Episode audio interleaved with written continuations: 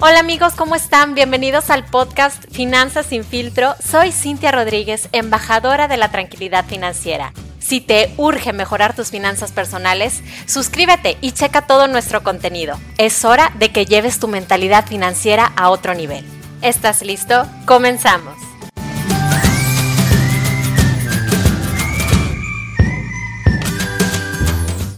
Hola amigos, ¿cómo están? Bienvenidos a un nuevo episodio de Finanzas sin filtro. Soy Cintia Rodríguez, embajadora de la tranquilidad financiera, y en este episodio te voy a platicar los errores más comunes que se cometen al elegir un asesor financiero o patrimonial.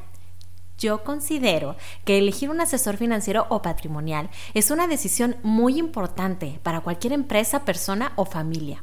Un buen asesor debe poder ayudarte a identificar tus objetivos, conocer tu perfil de riesgo, establecer un plan de ahorro o inversión acorde a tus metas financieras.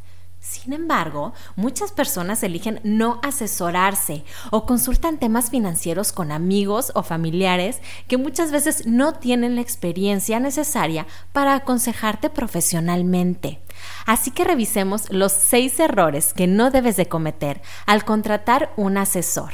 Error número uno, contratar un asesor que no sea independiente.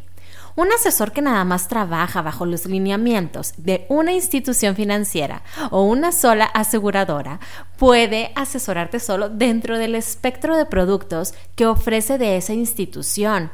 En cambio, un asesor independiente puede tener más opciones de soluciones adecuadas para ti.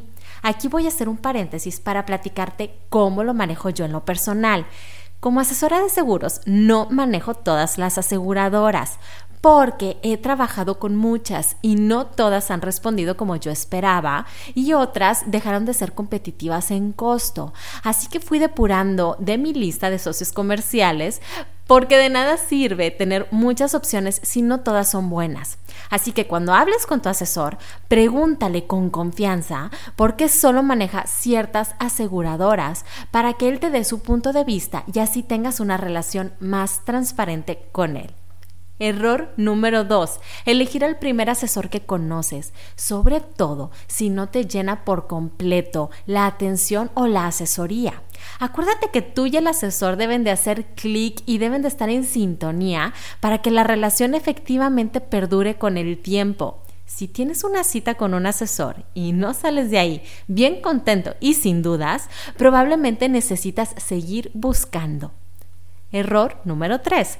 Tener un asesor pero de especialidad incorrecta. Dentro del campo financiero hay muchas especialidades. Algunos asesores se especializan solamente en la jubilación, otros en la protección patrimonial, otros en finanzas corporativas para empresas, otros en la división de trading y de bolsa. Otro grupo también se puede especializar en productos bancarios y crediticios, así que revisa bien la especialidad de tu asesor. Error número 4. Que no valides credenciales o referencias de otros clientes.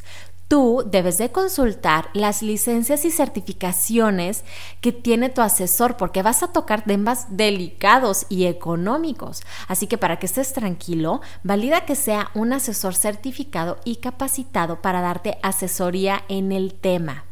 Error número 5. Creer que una buena marca va a ser una buena asesoría.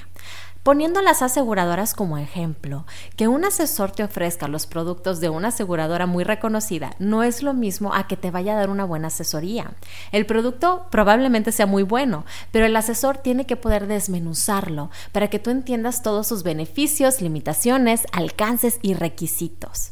Error número 6 y el último, no definir claramente los honorarios. Hay asesores que ya reciben sus comisiones de parte de la entidad para la que trabajan.